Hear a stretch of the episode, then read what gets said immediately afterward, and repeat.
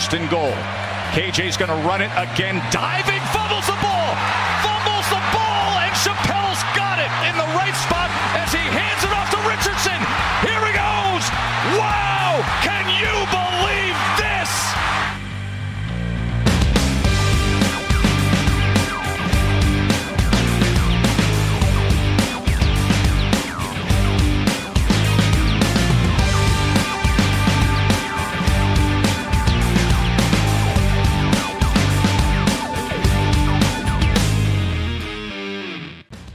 Salut à tous, bienvenue dans le Podcast Ball, une 220e émission consacrée à l'analyse de la première semaine de la saison 2023 de College Football. Au programme aujourd'hui, faut-il être des croyants? Non, le Podcast Ball ne devient pas une émission œcuménique, je veux bien parler des Buffaloes de Colorado. On fera également un retour sur le choc de la Week 1, le match le plus récent entre Florida State et LSU. On reviendra également sur North Carolina et sa défense. Est-ce c'est une défense retrouvée, on va en parler peut-être. On va parler des quarterbacks débutants, hein, de Drew Allard à Jalen Milrow en passant par Kyle McCord et euh, Graham Merce. On fera également un petit détour par le réalignement des conférences. Et pour évoquer tous ces sujets, moi-même, Morgan Lagré, j'ai l'honneur et le privilège de recevoir Nitinia Simong. Salut Niti. Salut Morgan, salut à tous. Alors Niti que vous pouvez lire et écouter sur TD Actu, bien sûr, chaque semaine, un Niti analyse ce qu'il s'est passé au cours du week-end sur les terrains de college football, euh, davantage dans la perspective de la draft. Est-ce que je me trompe? C'est bien ça?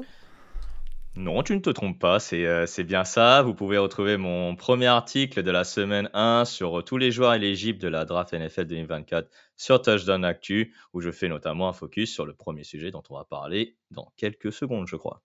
Allez, c'est parti. On plonge dans cette week one en se tournant vers Fort Worth, le Texas, et ce match tant attendu entre Colorado et TCU. Alors, petit rappel, Colorado classé dernier dans la PAC, dans la PAC 12, oui, euh, par plusieurs observateurs. Ce sera bientôt la Big 12, hein, c'est pour ça que j'ai hésité, mais c'est la PAC 12, hein, classé euh, dernier dans la PAC 12 dans plusieurs euh, articles de preview par certains observateurs. TCU était même favori par plus de 20 points au coup d'envoi.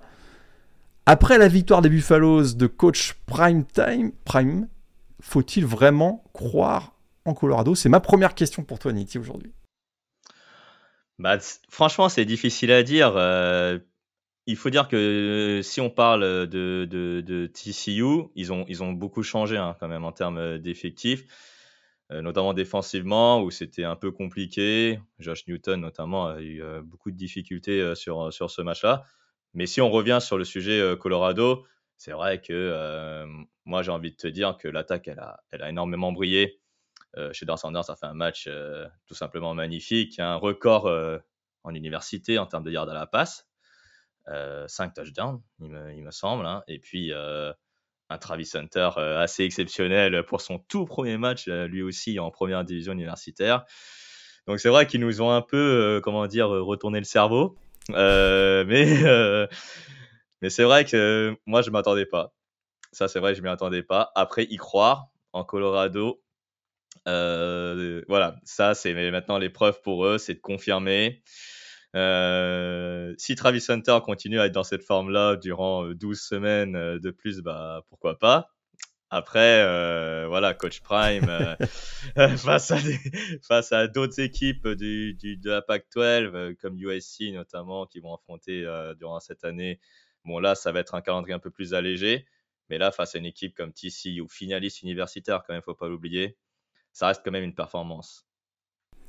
Une performance d'autant plus euh, remarquable qu'effectivement, il y avait beaucoup de scepticisme. Certains euh, doutaient de la capacité à, Dion Sanders de réussir à, bâtir une équipe prête pour, euh, pour dès sa première saison pour, euh, pour effectivement un, calendrier qui peut être bien différent de celui qu'il a connu dans la FCS. hein. C'est vrai qu'il est passé par le portail des transferts, hein. vous connaissez l'histoire, hein. il a quasiment vidé l'équipe en, en- voilà, en récupérant 80 nouveaux joueurs, hein, 50 par le, par le portail des transferts.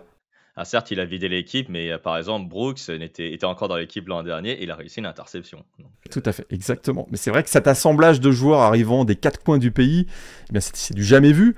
Hein, euh, on sait que le portail des transferts a bien modifié la façon de faire du recrutement hein, et on se posait la question, le temps de préparation, euh, quelle alchimie pour, euh, tous ces joueurs? On savait qu'il y avait des joueurs qui avaient un certain, talent. On a notamment vu le true freshman Dylan Edwards au poste de running back ancien commit de Notre-Dame, ça me fait très très mal ça, mais bon bref, euh, qui effectivement a décidé de décommit pour partir du côté de, Colorado. Donc c'est vrai qu'il y avait Shader Sanders qui est un joueur au talent incroyable, mais c'était la question, c'était une question assez légitime d'ailleurs qu'on pouvait se poser. Est-ce que euh, est-ce que Dion Sanders allait être capable dès sa première année de faire voilà de cette équipe une équipe compétitive? Alors euh, Maintenant, effectivement, il faut se tourner un petit peu vers l'avenir. Mais c'est vrai qu'il y, a eu euh, voilà, ces performances de Shader Sanders, tu l'as dit, recordman donc avec 510 yards euh, à la passe dans, ce match, il a été absolument euh, incroyable. Et on a vu effectivement cette connexion avec ses receveurs. Jimmy Horn, notamment 11 réceptions sur ce match, 117 yards, un touchdown.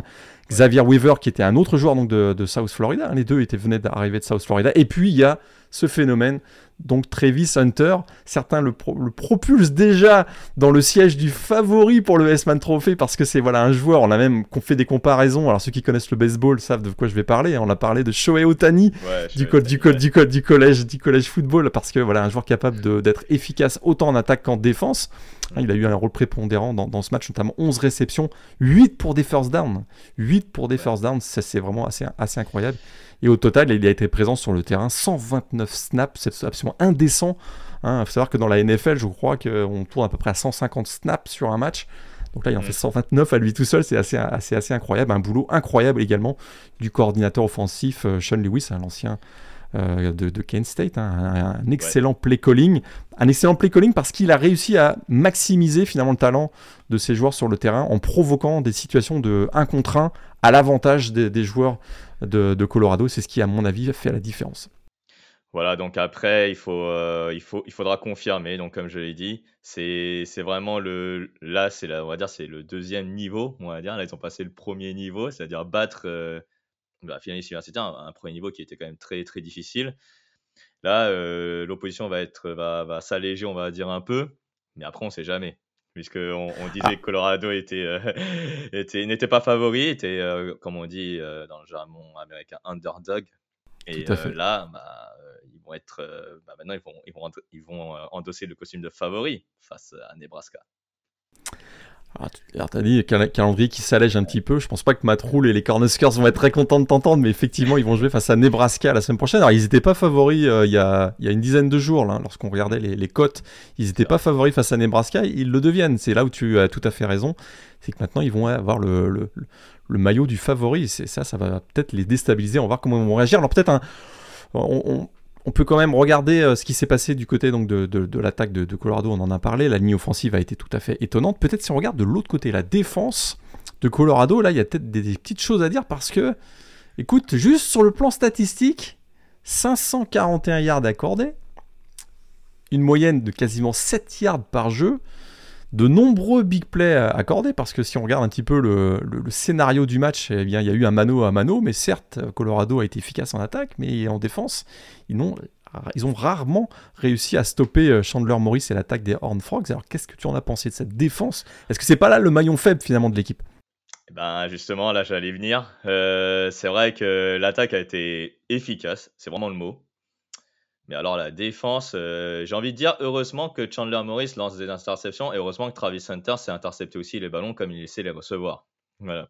Euh, parce que sinon les autres euh, joueurs en défense, alors Deion Sanders c'est aussi un, joueur qui était excellent en défense, un patron de défense. Je pense que cette semaine il va apprendre à, à certains joueurs comment plaquer, notamment un certain Trey Sanders qui a mis quand même trois touchdowns à la course. À la course, c'est 262 yards quand même. 7 hein. euh, yards par, euh, par jeu, c'est beaucoup. Euh, dans les airs, c'est 11 yards encaissés par jeu, c'est beaucoup aussi. Donc il y a encore du travail à faire en, défense, comme tu l'as dit. Est-ce que c'est le point faible? À voir, donc, finalement, puisque TCU a exposé les problèmes offensivement. Maintenant, euh, voilà, c'est euh, s'il sur une équipe qui est euh, plus efficace offensivement, mais que Colorado n'y arrive pas à être autant efficace que lors du premier match, c'est là où ça risque d'être un peu, un peu, un peu difficile pour coach Sanders. Il faut trouver ce qu'on appelle peut-être un plan B ou un plan C, voilà, par rapport à leur plan de jeu initial. Tout à fait. Alors un petit mot quand même sur cette équipe de, TCU, hein, qui très clairement c'est une grosse déception, hein. deuxième défaite d'affilée, c'est même la troisième en quatre matchs hein, si on regarde. Et oui, avec le, le conférence euh, game, ouais, c'est ça. Exact, exactement. Donc c'est un coup d'arrêt euh, très, très clairement. Alors là, on a quand même vu que les pertes de, des Max Degan, euh, Malik Knowles et Quentin Johnston se sont fait quand même assez largement ressentir. Alors c'est vrai que Chandler Morris, il a fait du Chandler Morris, hein. c'est pas un joueur inconnu. On se souvient qu'il était même titulaire au coup d'envoi de la saison 2022 et qu'il est tombé rapidement au combat, laissant sa place à Max Degan. Il a fait du Chandler Morris, hein, un quarterback double menace, inspiré, parfois inspirant même pour, pour son équipe. Mais euh, malgré les, bonnes statistiques, on va dire, du running back Emani Bailey euh, et, et les groupes la bonne contribution de Jared Wiley, on a vu quand même que là, c'est une équipe qui est notamment défensivement est bien un inférieur, j'ai l'impression, à l'année dernière. Et c'est vrai qu'ils étaient classés au coup d'envoi de ce match.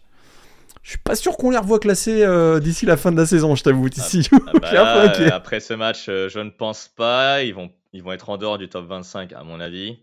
Euh, mais ouais, la défense. Alors, il y a Khalil Duke qui est, qui est toujours si efficace quand même hein, dans, le, dans le pass rush. Hein, lui qui a fait un, une saison à plus de 10 sacs l'an dernier. Euh, mais c'est vrai que par exemple, des Trevius Hodges Tomlinson, des, euh, des D. Winters, c'est vrai que ça manque beaucoup. Il manque un vrai leader. Alors, Johnny Hodges, ça peut être ce, ce, leader. Hein. Il a fait euh, un très bon match, je trouve. Même si c'est plus, on va dire, que. C'est plus, on va dire, les l'ai cité, Josh Newton, il a fait vraiment un match assez difficile sur ce, sur ce match-là. donc, c'est une équipe encore en rodage, euh, je pense. Hein. Il faut digérer encore le, carton qu'ils ont pris en finale universitaire parce que ça se, voilà, il y a des nouveaux joueurs qui arrivent. Il faut apprendre un nouveau système. Offensivement, le départ de Garrett Riley apparemment n'a pas changé grand chose puisqu'ils sont toujours aussi efficaces. Mais, euh, mais voilà, à voir euh, défensivement, il faut que Sonny Dykes trouve les, les solutions. puisque leur prochain match, je pense, c'est une, équipe de, il me semble, de, de, FCS. J'ai oublié. Ouais, c'est FCS. Ça. Mais mais voilà, donc c'est l'occasion voilà, de se remettre bien dans le. de lancer la saison plutôt. Et, euh, comme ça, après, euh, ben, euh, TCO peut, peut être peut-être reparti pour une série de victoires. En tout cas, on l'espère, on va suivre ça avec attention. On va maintenant aller du côté de la Floride pour suivre et pour parler de ce match à Orlando, le match le plus récent finalement. Hein. on enregistre euh, cette émission le, lundi, donc on a eu, euh, voilà, on parlera pas de Clemson Duke, mais on parlera, on va parler en tout cas de ce match entre LSU et Florida State. C'était le big game euh, de cette première semaine de la saison régulière. Match entre équipes classées, seul match entre, entre équipes classées. LSU était classé numéro 5, Florida State classé numéro 8. Donc un gros blockbuster du top 10. Clairement deux équipes qui sont ambitieuses Peut-être une qui est un petit peu moins ambitieuse euh, ce matin, on ne le sait pas. Euh, deux équipes ambitieuses, dans chacune dans leur conférence, mais également euh, en, prévision peut-être du College Football Playoff. Alors, le scénario a été, on va dire, contrasté. une première mi-temps plutôt à l'avantage de LSU, mais peut-être un manque d'opportunisme hein, de l'équipe de, Brian Kelly. On va peut-être en parler pas mal, je pense. Et puis une deuxième mi-temps, alors là, complètement dominée par Florida State. 31-7 si je ne me trompe pas. C'est ça. Et un, score et un score final de 45 à 21, assez inattendu. La victoire de Florida State n'était pas forcément euh, écartée hein, au coup d'envoi, euh, très clairement, mais l'écart de 24 points, là par contre, c'est complètement inattendu. Et ouais, euh, là j'ai regardé le, résumé pour tout vous dire, on enregistre donc lundi soir, et donc bah, j'ai regardé le, match lundi, bah, lundi matin, euh, et, donc, effectivement, c'était. Euh, l'écart est peut-être abyssal à la fin du match, mais les Sioux, ils ont eu l'opportunité de creuser l'écart avant la mi-temps. Puisqu'ils ont euh, deux tentatives en quatrième, quatrième, deux quatrième tentatives en première mi-temps. Là, en tout début de match, où je ne sais pas ce qui s'est passé lors de l'appel de jeu en quatrième tentative, mais euh, Jadon Daniels perd quasiment 10 yards. Et la deuxième, je crois que c'est en toute fin de première mi-temps. C'est une quatrième et un, là, cette fois-ci. Il garde la balle. Il voit que Mason Taylor, il, n'est pas libre, en fait, puisque le, jeu était pour lui, je pense. Et ben, il se fait avoir par le safety. Et donc, ben, euh, perte de ballon. Et puis, Florida State inscrit, euh, je, inscrit, n'inscrit pas de points, je pense, mais, euh, mais quand même, ça fait mal.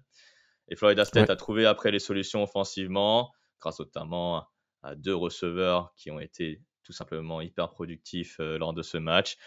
Mais tu vas en parler. Donc c'est vraiment un excellent, un excellent début de saison pour Florida State. LSU, il faut juste corriger des appels de jeu euh, assez, euh, assez laborieux quand même euh, et à une gestion du temps laborieuse également. donc c'est donc LSU en fait finalement Jaden Daniels déjà j'y croyais pas trop avant le match. Là il m'a encore mis le doute de nouveau. Parce que c'est vrai que c'est une équipe de LSU qui est très dépendante euh, de Jaden Daniels, trop dépendante de Jaden Daniels. Alors on sait qu'à l'occasion de cette rencontre, euh, il y avait deux absents dans le jeu au sol, notamment du côté des Tigers. Hein, euh, l'absence de John Emery qui est suspendu et celle de Logan Diggs, un ancien joueur de Notre-Dame, qui est également absent pour cette rencontre. Et c'est vrai que finalement, Jaden Daniels, on compte beaucoup sur lui. On sait que c'est un quarterback double menace, incapable de gagner beaucoup de yards au sol, mais également qui, à l'occasion, je dirais, à l'occasion, peut être efficace dans, les, dans le jeu aérien. On, voit que c'est encore, hein, le jeu de passe, c'est encore ça, il est encore voilà, pas toujours très efficace. Sa lecture laisse à désirer parfois. Il n'a pas été aidé par ses euh, receveurs dans ce match, notamment Malik Nabers qui est passé quand même euh, quasiment à travers cette rencontre, très clairement. Et c'est dommage pour lui parce qu'il y avait beaucoup de scouts NFL euh, dans, dans, les gradins à l'occasion de ce match. Et ils ont, ils ont, voilà, ces scouts NFL ont vu, comme moi, je pense que LSU euh, est vraiment dépendant, trop dépendant de Jaden Daniels, mais c'est Scout NFL, ils ont regardé de l'autre côté du ballon. Et tu l'as dit, ils ont vu deux joueurs qui, à mon avis, leur a tapé dans l'œil. Ils les connaissaient déjà, bien évidemment. Ils étaient d'ailleurs probablement venus les, superviser à l'occasion de ce match. On parle bien sûr de Johnny Wilson, qui, euh, qui, a, qui, a, brillé l'an dernier, mais surtout Keon Coleman. Alors, c'était déjà un joueur qui était. Euh, projeté comme un premier tour, premièrement dans la draft, même lorsqu'il jouait à Michigan State, hein, des, des, qualités athlétiques euh, bah, dignes d'un Titan, des, une capacité de déplacement, mhm. une capacité de déplacement qui ressemble plus à un slot receiver, on va dire, c'est-à-dire qu'il a vraiment une grosse mobilité. Mhm. Et il fait un match absolument sensationnel, 9 réceptions, 122 yards, 3 touchdowns, c'est vraiment la star de ce match. On a beaucoup vu, évidemment, euh, Jordan Travis euh, également, hein, qui termine cette rencontre avec 5 touchdowns. On s'attendait à voir un gros match hein, de Jordan, Jordan Travis, mais face à une défense de LSU qui était quand même qui avait une certaine réputation. On va reparler d'ailleurs de la défense de LSU très probablement. Mais voilà, on a vu, on a vu, euh, on a vu un Keon Coleman qui a été sensationnel sur ce match, décisif à des moments clés de la rencontre, qui a fait basculer effectivement ce, ce match en faveur de, des Seminoles au cours d'une deuxième mi-temps, donc remporté 31 à 7 comme je disais tout à l'heure. Un petit mot sur la défense peut-être de, de LSU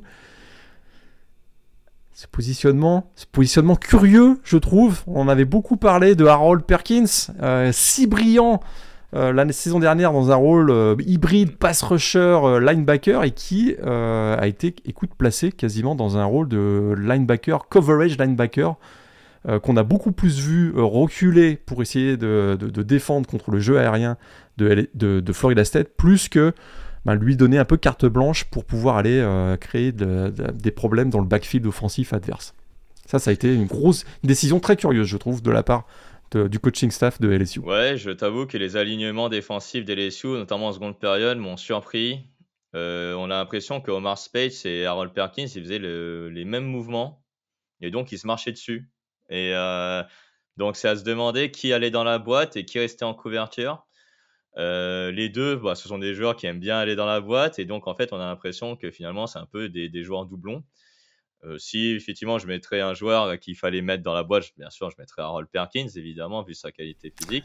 Mais euh, après la ligne défensive et là c'est là où tu vois que tu vois Mekai Wingo il peut pas tout faire tout seul. C'est pour ça qu'il faut il faut l'aide d'un Mason Smith suspendu pour, pour ce match-là et qui a et ça a fait mal d'ailleurs. Hein.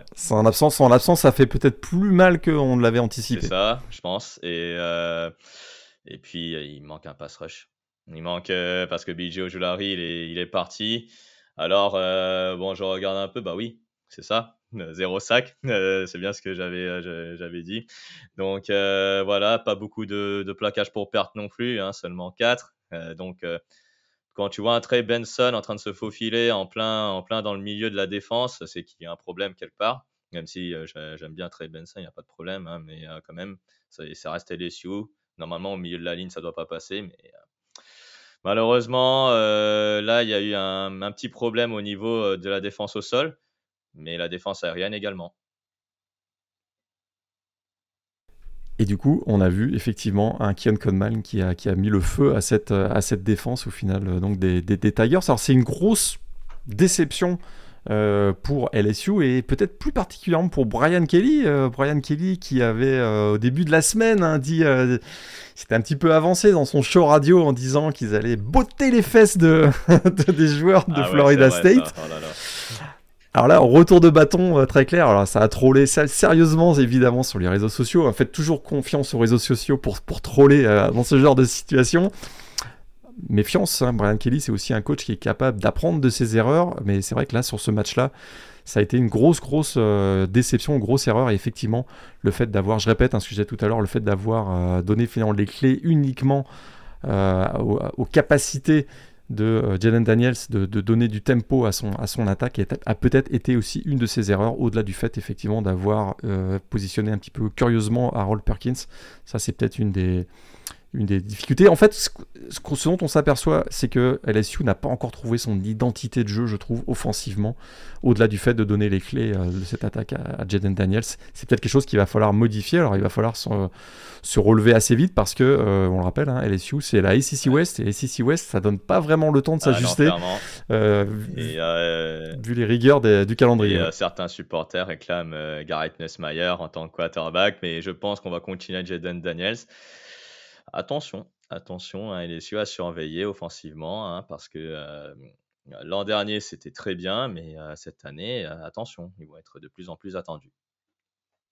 Ouais, on a été donc déçus hein, très clairement par Malik Nabers, je le disais tout à l'heure. On a vu Brian Thomas, notamment en toute fin de match, qui a réussi le, le seul Jeu spectaculaire de l'attaque euh, de LSU avec un touchdown donc de 75 yards, mais c'était vraiment toute fin de match probablement profitant d'une baisse de concentration des joueurs de FSU déjà occupés à célébrer la, victoire.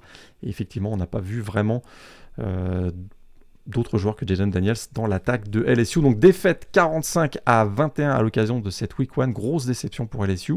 Florida State, très clairement, ils confirment leur statut de, de candidat à une place en playoff la saison est encore longue et évidemment tout ce qu'on va dire aujourd'hui va être marqué de surréaction, on va dire, mais mais mais on est obligé, on est obligé d'en euh, parler. On, est obligé. Sinon, ça c'est pas grave. C'est vrai. Ça, sert à rien de, faire cette émission sinon.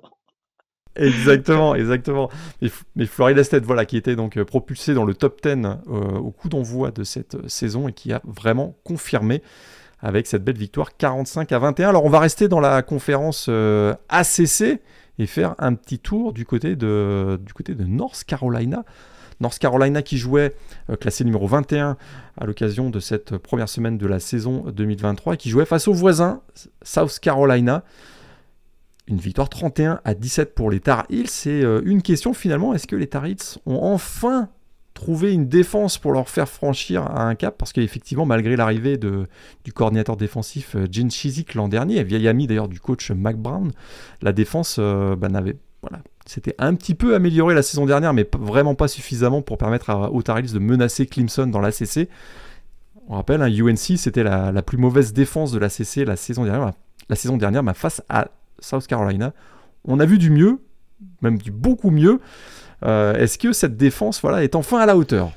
Bah, Alors, sur ce match, elle a été à la hauteur. Ça, on va pas se, on va pas se le cacher. 9 sacs, 16 plaquages pour perte.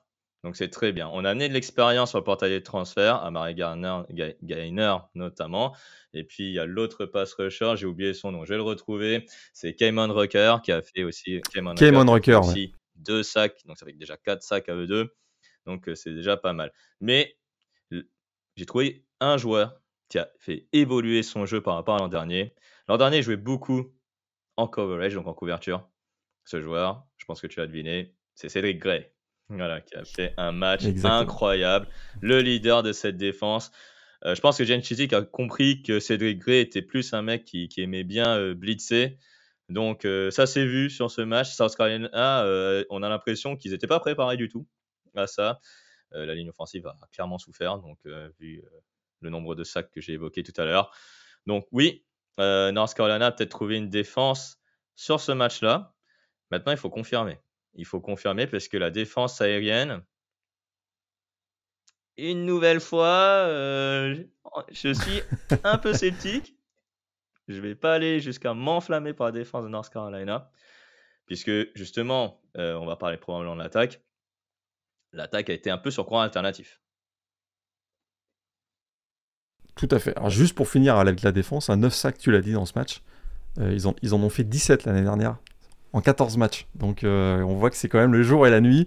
C'est quand même tout à fait... Euh, on peut quand même le, noter. Effectivement, de cette performance, effectivement, la défense aérienne est peut-être pas encore au niveau, mais si le pass rush euh, se met à vraiment être efficace, il risque d'y avoir quand même pas mal, pas mal de progrès. Drake May, fidèle à lui-même, fidèle à lui-même, hein. lui, le quarterback, donc prospect NFL bien évidemment, 269 yards, 2 touchdowns dans ce match, deux interceptions quand même. mais voilà, il a été le moteur de l'attaque avec je crois qu'ils marquent, il marque des points sur leurs 5 de leurs 6 premiers drives, je pense. Donc c'était, euh, voilà, ça a donné beaucoup de tempo à cette, euh, à cette attaque euh, de, de, North Carolina. Qu'est-ce que tu bah, en as pensé de Les deux interceptions, la deuxième, c'est pas de sa faute. Parce que le, le receveur, il fait, le, le, il fait déjà un drop, je crois. Il fait un drop, ouais, c'est ça, il fait un drop et ça va dans les mains du cornerback de, de, South Carolina. Et, et après, franchement, Drake May, il a fait un match plutôt bon sans plus, on va dire, pas foufou. Euh, voilà, et pas catastrophique non plus, euh, comme certains auraient pu, auraient pu le croire. Mais non, non, c'est un bon match de sa part, un match où il fallait mener North Carolina à la victoire. Il l'a fait. Donc, c'est très bien. Et cerise sur le gâteau, la défense était à la hauteur. Donc, tout bénef pour North Carolina. Parce, qu'on se dit qu'effectivement, avec, avec cette attaque, même si elle a été un peu sur courant alternatif, mais avec une, attaque qui, qui, pourrait rester efficace si on a la défense, du côté de North Carolina. On a beaucoup parlé du tandem Florida State-Clemson dans l'ACC. Peut-être qu'il va y avoir un troisième larron qui, pourrait être North Carolina. Alors on sait qu'on va voir ce soir, euh, puisqu'encore une fois on enregistre donc le lundi, on va voir Duke et son quarterback Riley Leonard, euh, qui pourrait euh, également être une équipe poil à gratter, mais North Carolina peut-être effectivement on les prenait pas forcément au sérieux, principalement en raison des carences défensives. Là, on va peut-être commencer à les prendre un peu plus euh, au sérieux parce qu'ils viennent quand même de taper une équipe de la SEC. Hein, de la SEC et, euh, et quand même, c'est assez, à noter, une équipe de, de la SEC qui était considérée peut-être même euh, comme une équipe pouvant voilà, déranger Georgia dans la division Est. Donc c'est quand même une très très belle victoire. Un petit mot peut-être sur, sur l'attaque de South Carolina? Une attaque, ouais. Spencer Rattler? pas fait un mauvais, si mauvais match, hein, 30 sur 39, 353 yards, c'est plutôt des statistiques, on va dire, euh, très bonnes. Il a trouvé ses receveurs, enfin son receveur, euh, qui s'est transformé en numéro 1. Alors, euh, alors je t'avoue que lui, il, est sorti de, la grotte, j'ai l'impression. Donc, donc Xavier Leguette, 9 réceptions à 178 yards. Alors, j'ai envie de te dire, heureusement que, que, South, que North Carolina, pour North Carolina, qui avait pas Antoine Wells. Parce que franchement, hein, si s'il avait été là, je pense que North Carolina casse plus de points, à mon avis. Mais les Gates a fait un super match. Je suis d'accord. Ça, il n'y a pas de problème. Il n'y a pas de touchdown malheureusement, mais Spencer Adler peut compter sur lui. Et Antoine Wells va revenir.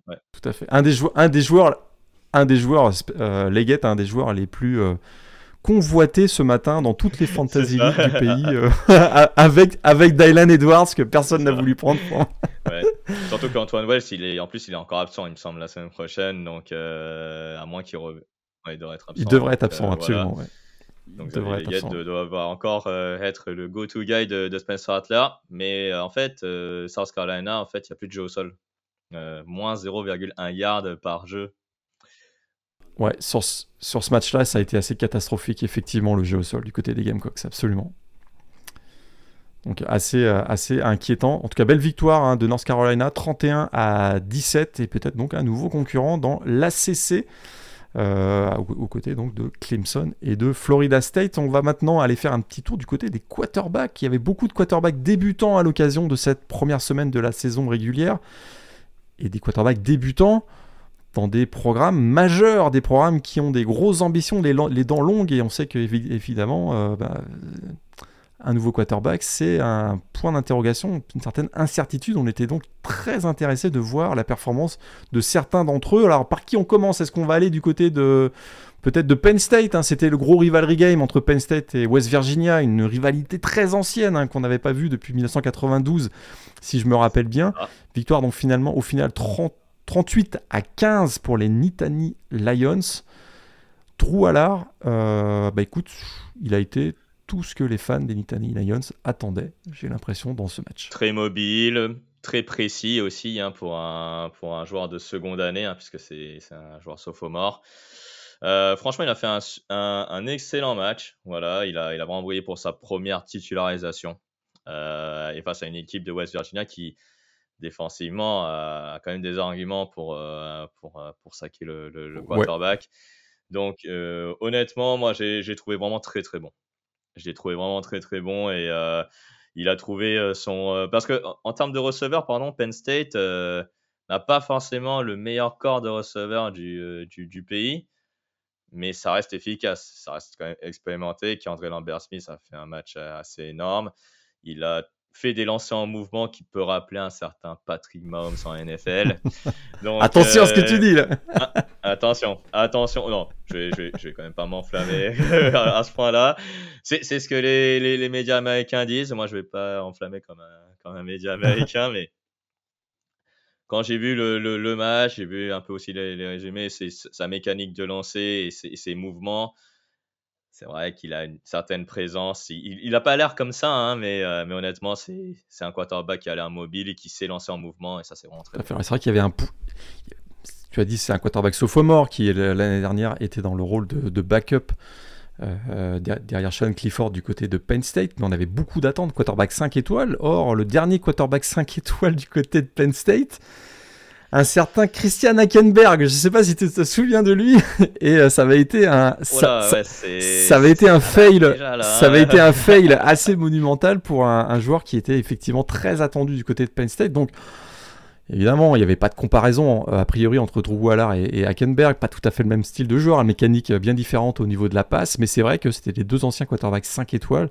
Et donc, euh, malgré toute la hype qu'il y avait autour de Drew Waller, on avait quand même cette incertitude, euh, c'est ce souvenir de Christian Hackenberg. Mais rien à voir, en tout cas, dans la première sortie de Drew Allard à l'occasion de ce match, une belle victoire donc de, de Penn State 38 à 15 avec, tu l'as dit, une belle connexion. Euh, peut-être que ça va être un des, duos à surveiller dans la Big Ten cette année. Donc la connexion entre Drew Allard et Keandre Lambert-Smith, auteur de 4, réceptions, pardon, 123 yards à l'occasion de ce match. On a également vu d'ailleurs un petit mot, hein, le duo euh, Nick Singleton, Ketron, Allen, les deux sophomores qu'on avait découvert l'an dernier lors de leur année true freshman, ont été également solides, plus de 120 yards, je crois, à eux deux sur à l'occasion de ce match. Donc, belle, euh, belle sortie pour, le, pour, ces deux-là. Très, très belle, euh, très, très beau jeu au sol, comme d'habitude, au Nittany Grosse ambiance encore au Beaver Stadium ce, euh, week-end. Hein. Vraiment, si, si, vous avez l'occasion de revoir ce match, ne serait-ce que l'intro, l'entrée des joueurs sur le terrain, les, premières minutes, euh, une incroyable euh, ambiance euh, du côté toujours de University Park en Pennsylvanie. On va maintenant aller du côté beaucoup plus au sud. Un joueur qui a eu, qui a, voilà, ça a été tardif avant qu'on annonce sa, titularisation. Ça, s'est fait que quelques jours, presque quelques heures avant le coup d'envoi. Je parle bien sûr de Jalen Milrow, le quarterback d'Alabama. Écoute, première sortie réussie, euh, certains ont même parlé de l'incarnation de Jalen Hurts carrément du côté de, du côté de Tuscaloosa ah à l'occasion de la victoire 56 à 7 euh, du Crimson Tide face à Middle Tennessee. Tes premières impressions sur Jalen Milrow, c'était également un des points d'interrogation que nous pouvions avoir euh, avant cette semaine 1 de la saison 2023. Ouais, bah, il m'a plutôt surpris, euh, je, je t'avoue. Euh, il a réalisé un match à 5 touchdowns, donc hein, effectivement, les comparaisons à Jalen Hurts se, se, valent, hein, c'est, on, peut, on peut tout de suite comprendre. Euh, il, s'est pris un peu aussi pour Caleb Williams à un moment sur un jeu où il a fumble le ballon et ensuite il a, il a fait un lancer assez incroyable pour, pour Isaiah Bond. Euh, non, honnêtement, c'est. Euh, ouais, il m'a surpris. Après, Middle Tennessee n'est pas une défense très reconnue. Donc, euh, voilà, on va attendre de voir. Mais c'est vrai qu'il a montré des qualités athlétiques très intéressantes et on peut comprendre pourquoi Nick Saban et, et, et, Alabama l'a titularisé. C'est vrai qu'il y, avait, quelques doutes. Hein. On peut le rappeler quand même ces doutes. On connaissait ses qualités de, coureur. On avait des doutes sur son jeu de passe. Hein. C'est vrai que euh, voilà, c'était pas. Ouais, la précision, c'était pas son point fort. Ça, l'année dernière, dernière. Et puis, et puis, tu te souviens les, matchs qu'il avait pu jouer l'an dernier. Euh, mm. en, voilà, en remplacement de Bryce Young qui avait souffert de quelques blessures l'an dernier, bah, c'était surtout son incapacité à protéger le ballon. Hein. Beaucoup de turnovers provoqués, des, des, fumbles notamment en gros, il fallait qu'il nettoie un petit peu son jeu, hein, et on a l'impression que peut-être euh, ben, il a beaucoup mieux travaillé que ce qu'on avait pensé au cours de l'intersaison, parce que très clairement, cette première sortie, alors tu l'as dit, c'était Middle Tennessee en face, certes, hein, une défense réputée robuste, mais bon, peut-être pas tout à fait à le niveau de jeu de la SEC, on, s'entend. Ben, effectivement, cette première sortie de Jalen Milrow a été vraiment très satisfaisante. On a vu des passes de touchdown à, destination de, tu l'as dit, de Isaiah Bond sur ce jeu à la Caleb Williams. Et puis, euh, on a également vu une belle connexion avec, avec euh, Jermaine Burton et Amarini Black. Donc, euh, écoute, il a même pu quitter le terrain en, fin de troisième quart-temps avec un score de 42-0. Donc, écoute, opération réussie du côté de Jalen Milrow. Oui, et en plus, les deux quarterbacks qui l'ont remplacé ont également mis un touchdown à la course. La vie est belle du côté de Tuscaloosa. Franchement, du côté de Nick Saban, c'est voilà, il, écoute, euh, il a pu voir ces, trois quarterbacks qui étaient en concurrence au cours de, l'été sur le terrain en situation de match, donc euh, plutôt encourageant à une semaine d'un match dont on va reparler tout à l'heure face à Texas, qui sera le gros big game probablement de la deuxième semaine de la saison. Alors, autre quarterback qui également euh, débutait à l'occasion de cette, euh, comme titulaire, hein, à l'occasion de cette première semaine de la saison régulière, on va aller faire un petit tour du côté de Ohio State. Kyle McCord. Euh, alors, premier, premier drive de rêve. Hein. Premier drive de rêve. 80 ah yards. Mm. Connexion avec Marvin Harrison, avec, avec Kate Stover. Ça se conclut par un touchdown au sol de Mayan Williams. C'est ça. Ou derrière, ou derrière compliqué.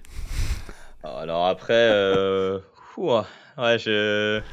Bah, j'ai la stat, regarde. écoute, les six, les six drives suivants, vous l'avez certainement vu cette stat passer également. Les, les six drives après ce premier touchdown, euh, three and out, interception, three and out, field goal, three and out, field goal. Ouais. Euh, pour, euh, pour, une équipe, euh, ouais, pour une équipe censée claquer euh, quasiment 40 points par match ou voire 50 points. Euh, là, on a. Alors, euh, Kyle McCord, on va pas mettre toute la faute sur lui, on va dire, sur ce match. Alors, tout le monde pense que c'est une, une, défaite, alors qu'en fait, ils ont gagné 23 à 3 hein, contre Indiana. Hein, on, va, on va le rappeler quand même. mais mais il y a, c'est comme s'il n'y avait pas eu d'alchimie. parce que le premier drive était très bien. Après, Indiana s'est réajusté et d'un coup, en fait, Ohio State ne s'est pas réajusté. Tu as, l'impression sur, sur ce match-là. Les prises de décision euh, de Kyle McCord étaient très, très moyennes, voire euh, assez douteuses par moment. Euh, l'interception, notamment, est assez horrible, moi, je, je, trouve. et. Non, mais honnêtement, on verra. Alors, la connexion avec Case elle est pas mal, mais par contre, avec ses receveurs, alors, soit. Alors, Marvin Harrison était un peu légèrement blessé, il n'a peut-être pas retrouvé de ça superbe, donc on verra lors du deuxième match. Mais par exemple, avec Aimé c'est compliqué. Il a plus trouvé Julian Fleming. Mais euh, ouais, on a. Franchement, j'attends de vous voir sur, euh, encore 2-3 matchs pour me faire une idée parce que là, c'était pas beau à voir. Est-ce que c'était mieux du côté de Carson, Bank, Carson Beck, pardon, euh, le quarterback de Georgia euh, qui également débutait. Euh, et écoute, euh, la, barre était haute pour lui également. Hein. C'est vrai que Kyle McCord devait succéder à CJ Stroud. Ben, pour Carson Beck, c'était Stetson Bennett, double champion national. Hein. Exactement. Rien de moins. Donc effectivement, c'était quand même, il y avait beaucoup de pression également sur lui. Alors Georgia affrontait Tennessee Martin, une équipe de FCS. A priori, il n'y avait pas de problème pour l'issue, ou en tout cas pour le score final de cette rencontre. Victoire finalement 48 à 7 donc de Georgia. Alors si Kyle McCord, le premier drive a été de rêve, ça a été plus compliqué à se mettre en route pour Carson Beck, mais au final, bah écoute, euh, ça s'est pas si mal passé pour lui. Bah en fait, euh, il fallait un drive pour qu'il se mette en route et trouver euh, ben, ses receveurs, on va dire, alors ses receveurs, parce qu'il y en a eu plein qui ont reçu la balle, mais surtout son receveur préféré, mais je pense que c'est le receveur préféré de tous les quarterbacks de Georgia, Brock Bowers, évidemment, même s'il a fait un petit fumble après, après réception, bon, sans conséquence, hein, ce, fumble. Mais, mais sinon, à part ça, c'est vrai, j'attends de voir aussi, c'est comme Kyle McCorn. Kyle McCord, c'est un peu, bah, c'est en baisse. Carson Beck, tu as l'impression qu'il peut encore monter. Il a encore des, de la réserve. Donc, euh, j'attends de voir lors des, des, matchs suivants pour me faire une idée sur, euh, sur, sur, un joueur qui, qui finalement n'a connu que sa titularisation que, qu'il que, que, y a deux jours. Quoi. Effectivement, c'est vrai qu'un seul touchdown après 20 minutes, mais derrière, ça c'est. Euh, voilà, ça c'est. il s'est désinhibé ensuite, hein, très clairement, et effectivement, la deuxième partie de la rencontre est plutôt prometteur pour la suite de la saison. Il faut quand même noter aussi qu'il y avait euh, des absents hein, du, côté de, du côté de Georgia, mmh. euh, puisque Lad McConkey était absent et Marcus euh, Rosemy Jackson également absent, deux joueurs qui seront amenés a priori à beaucoup contribuer dans le jeu aérien des Bulldogs cette saison. Donc effectivement, première sortie, on va dire, allez, on va mettre une note de B pour notre ami Carson Beck. franchement, il a fait le minimum syndical. On va dire ça. Minimum, minimum syndical, mais rien de, rien de catastrophique pour effectivement un joueur qui, on l'a dit, hein, marche dans les pas de Stetson Bennett, ni plus ni moins. Alors pour un, quarterback pour qui ça a été plus difficile, en tout cas pour son équipe, ça a été beaucoup plus difficile. Alors c'est pas un novice, hein, on l'a déjà vu, il a déjà joué au niveau euh, NCA, dans l'élite de la NCA, euh, avec un autre maillot par contre, avec celui des Bad Girls de Wisconsin. Je parle bien sûr de Graham Mertz, qui était donc le quarterback titulaire des Gators de Florida, alors là on revient un petit peu en arrière, le match s'est joué jeudi euh, soir dernier, une défaite 24 à 11 qui donnait le coup d'envoi de ces 5 jours de folie pour donner le coup d'envoi de la saison 2023 euh, de college football, une défaite donc je rappelle donc 24-11 de Florida face à Utah. Bah comment dire, c'est vrai que... Euh, alors c'est pas de sa faute la défaite. Non. Ça c'est sûr, je pense que tu, tu, tu vas pas me dire le contraire. Euh, mais par contre, euh, Florida, euh, il faut trouver peut-être des d'autres receveurs. enfin, pardon, hein, excuse-moi. Bah, mais Ricky Pearsall a fait un super match, mais malheureusement, le, l'interception de Utah, après, ça donne un touchdown juste après. donc, voilà, faut faut relativiser son match. Il, ne fait pas un mauvais match, loin de là. La ligne offensive a été catastrophique, notamment Damien George qui a été grande difficulté.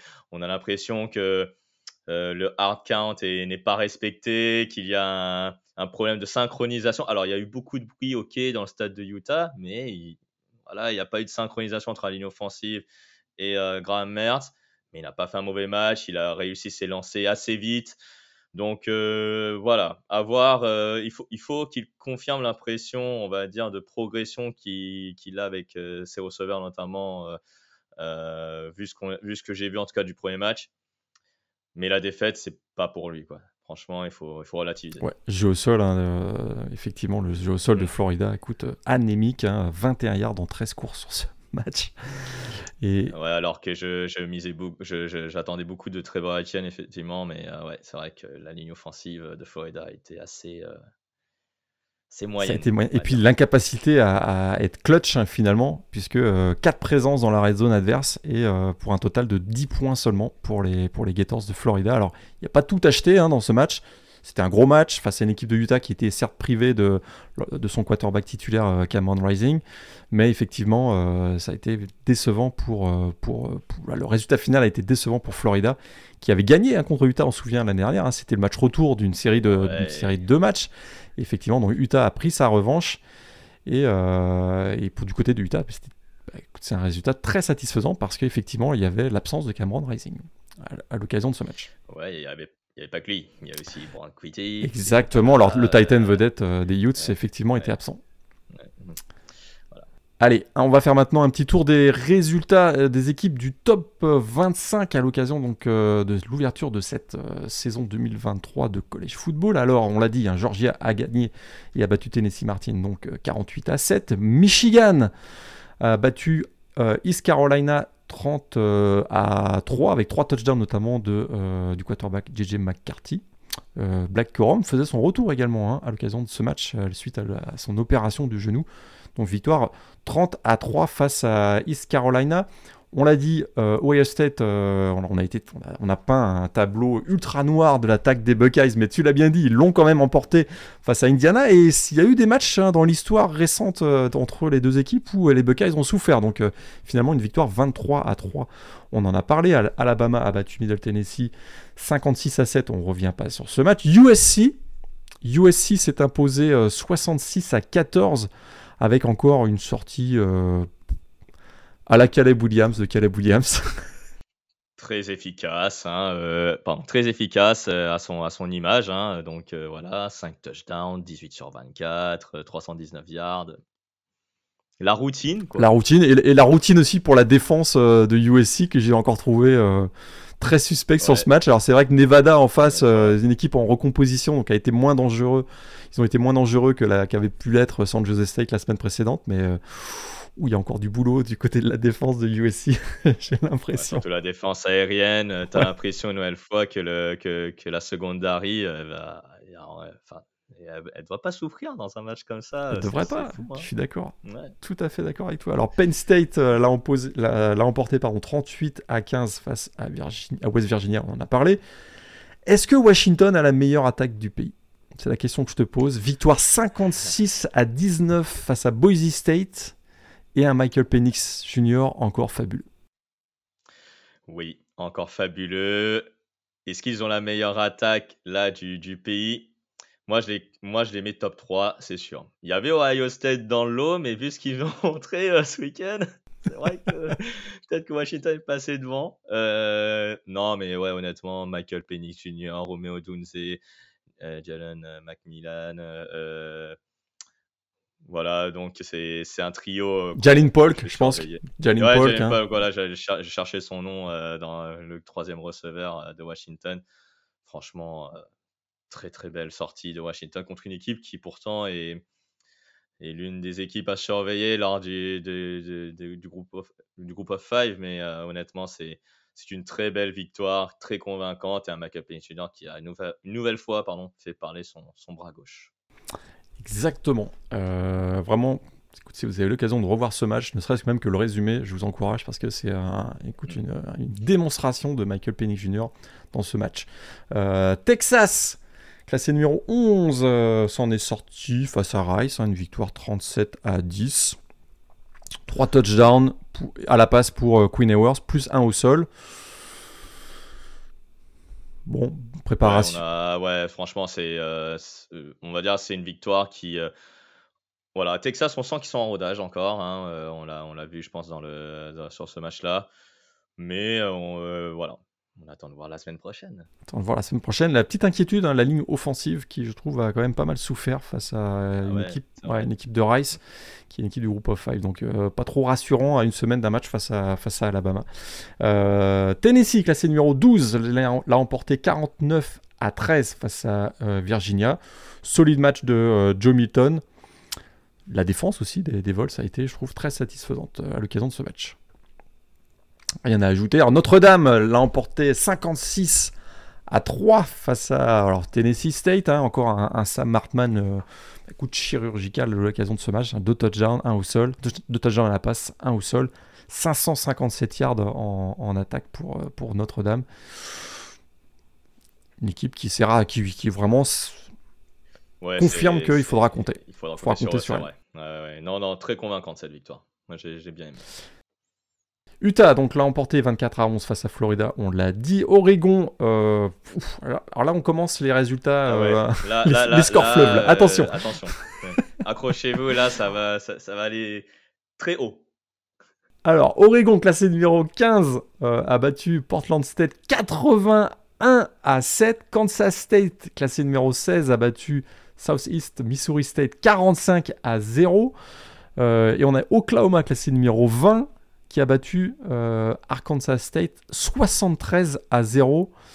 Euh, qu'est-ce qu'on peut retenir de, de, telles démonstrations finalement? Est-ce qu'il y a des enseignements à tirer de ce match-là finalement? Franchement, Oregon, l'attaque, euh, elle allait être explosive, ça c'est vrai, mais je savais pas que c'était à ce point-là. C'est juste ça. Mettre 81 points. Alors, Portland State, voilà, hein, c'est quand même une, une faible équipe, ok, mais mettre 81 points en, en 60 minutes. C'est vraiment très bien. C'est à, à, sont lâchés. À confirmer. À confirmer. Moi, je suis... C'est très prometteur. Il y a une 19e victoire d'ailleurs consécutive en match d'ouverture à domicile euh, mm. à Eugene pour, euh, pour Oregon et euh, ils n'ont plus perdu. C'est 31 victoires, je pense, en, en, match hors conférence à domicile. Ils n'ont pas perdu depuis 2008 à domicile contre une équipe hors, Pac, hors Pac-12. Donc c'est assez incroyable. Belle sortie également de Dylan Gabriel du côté de, du côté de Oklahoma. avec 308 yards et deux touchdowns à l'occasion de ce match remporté très facilement face, face à Arkansas State. Alors, on avait dit que Bud Jones était menacé. Ouais il a pas fait semblant, hein, le, coach de, le coach d'Arkansas State. Il, met déjà les formes dès le premier match. ouais, dès le, premier match. Euh, ouais, et surtout que. Euh, alors, je sais que Jackson Arnold a aussi fait un bon match. Hein. Exact, on a vu le, effectivement, tout à fait, le true freshman 5, 5, 5 étoiles. Je, pense qu'on va le voir au mois de septembre. On va lui donner, hein, vous savez, ils, ont, ils ont le droit, les true freshmen ont le droit à 4 matchs sans perte d'éligibilité d'une année d'éligibilité. Je serais surpris qu'on le voit après le mois de septembre. Mais, effectivement, tu as tout à fait raison. Euh, très convaincant pour sa première sortie. Alors dans le top 20, je suis passé sur euh, classé 19, qui a battu euh, Buffalo 37 à 17. On sait que c'était bah voilà l'arrivée de Luke Fickel, qui jouait l'ancien head coach de Cincinnati, qui c'était donc son premier match avec les Bad Girls. On avait également le coordinateur offensif Phil Longo. On s'attendait à une révolution euh, du côté de l'attaque des Bad Girls euh, avec un playbook qui devait être plus ouvert au jeu vertical. Euh, non, là en fait sur ce match-là, c'est pas tout à fait ce qu'on a vu. On hein. est revenu au basique. on s'est dit, voilà. Turner Mordecai, c'est pas le quarterback qu'il nous faut. allez, on va miser sur le jeu au sol. C'est là où on a les meilleurs joueurs. Chase Melusi avec un touchdown de 89 yards. Allez, c'est posé. Et Braylon Allen, quel joueur à surveiller pour, pour cette saison. Exactement, 141 yards pour Braylon Allen au sol dans ce match, effectivement. On s'était posé la question dans la preview de savoir si euh, Wisconsin avait l'effectif et le type de joueur pour, euh, qui convenait au style de jeu de Phil Longo. Probablement qu'après euh, évaluation, il a pensé qu'on va faire une révolution, mais une révolution tranquille. Hein. Je pense du côté, du, côté de, du côté de Wisconsin. Allez, on termine avec les, autres, les 5 autres équipes du, euh, top 25. On en a parlé, euh, North Carolina donc a gagné 31 à 17 face à South Carolina. Ole Miss a également mis une trempe à Mercer 73 à 7. Texas A&M classé 23 a battu New Mexico 52 à 10. Euh, Tulane dans un match très attendu, hein, Tulane face à South Alabama, deux équipes qui, sont, qui sont des prétendants dans leurs conférences respectives donc euh, la l'AAC et la Sunbelt, hein, Tulane donc, l'a emporté 37 à 17 face à South Alabama. Et on termine avec Iowa, euh, classé 25, il a emporté 24 à 14 face à Utah State. Rien à ajouter. Rien à ajouter, euh, très bien. On a fait le tour donc des équipes du top 25 à l'occasion de cette première semaine de la saison régulière de collège football. Alors, il y a quand même eu quelques surprises. Parce que là, on a vu qu'on a. On est passé à travers les équipes top 25, il n'y a pas vraiment eu de surprise dans le top 25. Alors là, on a eu quand même d'autres surprises à travers, la, à travers le pays au cours de cette première semaine. Quelle équipe ou quel résultat t'as le plus surpris? On va aller du côté de Baylor. Euh, Baylor, oula, qui recevait Texas State. Ouais. Alors, euh, Texas State, une équipe donc de la Sunbelt. Baylor est une équipe quand même du la Big 12. Baylor, l'an dernier, c'est une équipe qui a fait battre TCU, quand même. ils étaient un field goal de, gagner ce match-là. Et, champion, et champion, l'année, champion de conférence l'année précédente. C'est ça, exactement. Et là, bah, Baylor, bah, je sais pas ce qui s'est passé. Ils sont tombés sur un TJ Finlay en mode euh, magicien. Donc une défaite 42 euh, à, 31. Euh, voilà, c'est ça, 42 à 31 si je dis pas de bêtises. Mais non, franchement, l'équipe de, de Baylor, la défense, elle, euh, elle a disparu. Au, fil des, au fil des mois et au fil des, euh, années, j'ai l'impression qu'elle disparaît. Et euh, Texas Tech en a profité. donc la secondaire est en grande difficulté, mais c'est aussi la ligne défensive qui est quand même l'une des forces de Baylor qui a été aussi en grande difficulté. Donc euh, là, le, coaching staff, euh, c'est Dave Aranda, hein, c'est ça le, le, Non, ouais, Dave Aranda, le, head coach de, Baylor. Un des, un des, un des, un des plus grands stratèges défensifs au, niveau, au niveau universitaire. Effectivement, ils viennent de prendre quoi 42 points, tu l'as dit, face à Texas State. D'ailleurs, je crois que c'est la, la, victoire la plus, euh, la plus grande victoire du programme de Texas Tech qui n'avait jamais battu d'équipe euh, du Power 5, hein, si je ne me trompe pas. C'est ça, exactement. C'est la première euh, de l'histoire, de leur histoire. Et là, Devanda, attention, hein, il est peut-être pas loin ah. de la siège chaude. Hein. ah, peut-être, peut-être. Ce serait surprenant parce qu'on lui a quand même donné, on lui, a quand même. C'est un projet à long terme, mais, mais effectivement, c'est un vrai pas en arrière à l'occasion de, de, ce match. Tout à fait d'accord. Alors moi j'ai retenu hein, comme équipe surprise ben, dans, le, Texas, on est resté, on était très texan euh, cette semaine pour les, pour les surprises.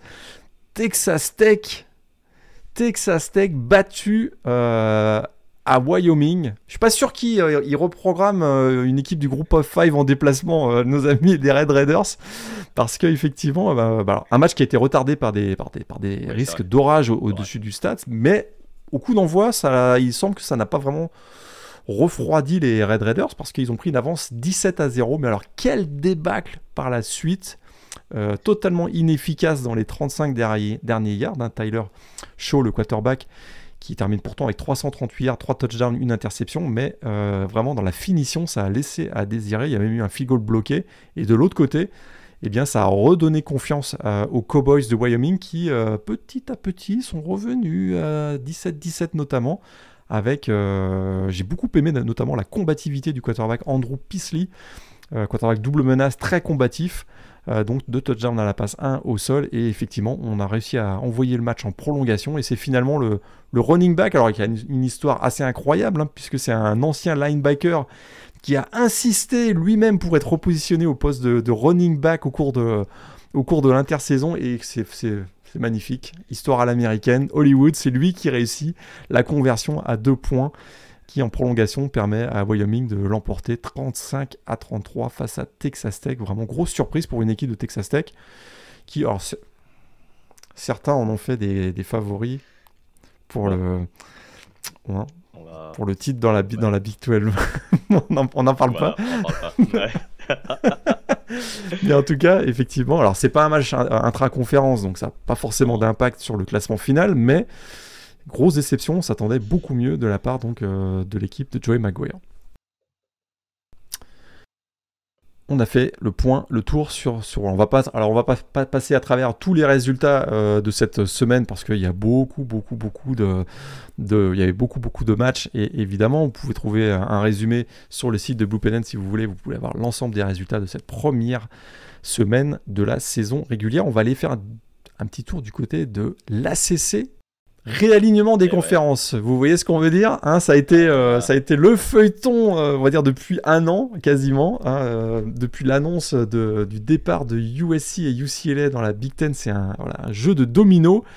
Et le dernier épisode en date, dans l'ACC, réalignement des conférences, puisque on l'a appris cette semaine, California, Stanford, SMU ont donc accepté l'invitation pour rejoindre on va le dire, l'Atlantic Coast euh, Conference. Ça a vraiment. Ça a vraiment... Et SMU, l'Atlantique. Oh là là. voilà. Est-ce que c'est est SMU, euh, voilà, SMU et Stanford et Cal vont jouer donc dans l'Atlantique euh, Conférence? Ah oui, oui, c'est vrai. Est-ce bien Est-ce bien raisonnable? Une seule question. Est-ce que c'est bien raisonnable tout ça?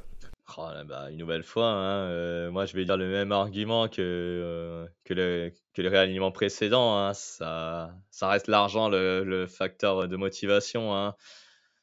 Une nouvelle fois, on ne pense pas aux autres sports, hein, parce que le, football, c'est bien deux minutes, mais il y a aussi les autres sports américains, le, basket, le, volet aussi, notamment, qui, qui est un gros sport côté, côté du, du, du sport féminin, notamment aux États-Unis. Et là, de faire des déplacements bah, tu vas aller de North Carolina euh, à Cal, tu vas aller euh, de SMU à, à Florida State. Enfin, c'est vrai que c'est. Voilà, les SEC, ils ont combien 18 euh, équipes, donc c'est. 18, ouais. Voilà, 18 équipes. 17 en football. Voilà, 17 en football. C'est. Franchement, je... ces réalignements, je... ça commence un peu à c'est pas à m'énerver, mais c'est vrai que c'est contre l'équité du, du, du, sport en général. Il faut faut valoriser les, résultats sportifs. Mais là, par exemple, Cal, Stanford et, SMU qui ont rejoint une, une, conférence où il y a North Carolina, euh, Clemson notamment, en tout cas au football, et euh, même s'ils sont forts dans d'autres sports, mais ça, ça coûte de l'argent dans les déplacements. Je ne sais pas trop où ça en est des modalités financières, mais c'est vrai que c'est un peu. C'est ah. vrai que c'est décevant un peu, quand même. Alors, ça a été on peut rappeler l'historique hein, de, ce, de ce mouvement euh, donc de, de, changement pour, pour Cal, Stanford et SMU. Euh, c'est un peu divers parce que effectivement c'est un peu contraint et forcé que Stanford et, et Cal ont accepté l'invitation. On rappelle hein, l'implosion de la PAC-12 hein, récemment. Euh, il se, retrouve à, il se retrouvait à 4 finalement avec Washington State et, Oregon State, donc un petit peu un instinct de survie pour Cal et Stanford. Ça fait aucun sens au niveau géographique, vous l'avez bien compris. il suffit de regarder la carte des équipes euh, maintenant membres de l'Atlantic Coast Conference pour comprendre que ça n'a aucun sens, tu l'as bien dit, notamment pour les coûts de déplacement. Euh, et puis en plus, c'est un changement qui se fait avec euh, des concessions au niveau financier parce que bah, vous connaissez peut-être le, contrat que, l'ACC a avec ESPN. À chaque nouveau membre ajouté dans la conférence, ESPN est obligé de payer quasiment 30 millions de dollars à la conférence qui va ensuite redistribuer ces revenus donc euh, avec les, nouveaux membres, bien Cal et Stanford ont accepté de ne toucher qu'une partie seulement de ces, euh, de ces revenus, en tout cas dans les premières années, environ 30%. Le 30% des 30 millions, ça fait aux alentours de 10 millions, ce qui était à peu près ce que Apple offrait euh, lors du contrat qui a échoué pour la PAC-12. Hein. Mm. C'est un petit peu là, c'est un petit peu là-dessus qu'on a, qu'on a voulu jouer du côté de, du côté de l'ACC. Et puis, euh, et puis pour SMU, c'est même carrément, euh, ils renoncent euh, à, ces, sommes, à ces revenus TV sur les sept premières années. L'objectif de SMU, il est un petit peu différent que celui de, Cal et Stanford. SMU, si vous vous souvenez, qui vous avez un petit peu de connaissances historiques du collège football, bah, SMU, c'est le Pony Express. Et le Pony Express, eh bien, c'est aussi un scandale majeur dans les années 80 qui a été euh, qui a qui a vu SMU être victime de la fameuse death penalty et donc c'était un voilà et c'est pour eux c'était l'occasion de revenir au niveau ancien euh, eux qui étaient un, programme voilà du group of five jusqu'à euh, l'annonce finalement donc de, de cette de ce, de ce, mouvement vers l'ACC, c'est plus voilà, redorer le blason d'un programme. Et pour l'ACC, c'était l'opportunité de mettre un pied au Texas. C'est quand, même, c'est quand même également très intéressant. Et donc là où il y a eu un tour de passe-passe réussi par le commissionnaire euh, Jim Phillips, c'est que euh, ajouter des nouveaux membres, ça ne faisait pas vraiment l'affaire de Clemson et Florida State qui eux voulaient surtout voir l'augmentation de leurs propres revenus. Or, si vous avez bien compris, si vous m'avez bien suivi, trois nouveaux euh, membres qui s'ajoutent, ça fait 3 fois 30, 90 millions, et ces 90 millions vont être reversés non pas aux 18 membres, mais à seulement 15 membres parce que SMU, Cal et Stanford, ils ont tous renoncé. Donc euh, voilà, l'ajout de ces sommes-là va être redistribué, d'ailleurs même pas de manière équitable, hein, parce que euh, ça, ça fait partie du deal on a finalement, à l'occasion de, euh, l'ajout de Cal Stanford et SMU, on a revu les conditions de distribution de l'argent et finalement, une partie des sommes qui vont être distribuées vont être alignées sur les résultats sportifs, ce qui ne faisait pas partie du contrat précédent, ce qui fait que si Clemson, Florida State remporte un titre de conférence, participe à un bowl, participe au playoff, ils vont bénéficier d'une somme supplémentaire de, ces, de ces revenus. Donc c'est euh, pour Jim Phillips, le, commissionnaire, c'est l'occasion de contenter, en tout cas d'essayer de, contenter tout le monde, et particulièrement Florida State, Clemson, North Carolina, qui voulaient absolument voir le revenu augmenter et non pas simplement voir des nouveaux adversaires dans leur propre conférence. Donc euh, bon travail pour, pour Jim Phillips. On va le dire, franchement, je suis pas sûr que ça euh, empêche Clemson et Florida State d'aller rejoindre la ACC ou la SEC d'ici 2-3 ans. C'est vrai que les, sommes pour quitter le contrat TV sont telles qu'actuellement ils ont un petit peu les mains, un petit peu les mains prises, on va dire, Clemson et, Florida State. Mais je crois que la ACC, la SEC, va continuer d'être. Euh, on en reparlera dans deux ans, euh, voire même dans six mois après, le, après la saison. je pense que 2025 ou 2026, ça va être ça va être un autre réalignement avec d'autres qui vont partir de la Big 12 vers la SEC, parce que c'est déjà le cas en 2024, ou de la SEC vers la Big 10 ou la, SEC. C'est vrai que c'est, ouais, ça va être. Ne t'étonne pas si on a trois grosses conférences à la fin de 2026, par exemple, ou 2025. exactement on va, on va suivre ça avec beaucoup d'attention. On va maintenant se projeter dans la deuxième semaine, déjà à peine la, week one terminée, on va maintenant se projeter dans la deuxième semaine de la saison régulière de college football. Euh, alors il y a un big game, très clairement, mais pas que. Clairement. Mais pas que. Et non, il n'y a pas que Alabama contre Texas, comme on l'a déjà mentionné euh, au cours de l'émission si vous avez bien suivi. Non, il y a d'autres d'autres affiches, hein, plutôt pas mal. Hein, euh, j'ai un Miami, Florida contre Texas A&M notamment qui, euh, qui vaut son, pesant de cacahuètes, comme on dit, euh, dans, dans, la Floride. Il, y a un très bon Tulane Ole Miss aussi à, suivre hein, également du côté de, de Tulane. NC State Notre-Dame, c'est plutôt pas mal aussi comme, comme opposition. Donc ça, ça va être les, matchs que je, que je, vais, mettre en, avant, euh, avec également Kansas Illinois également.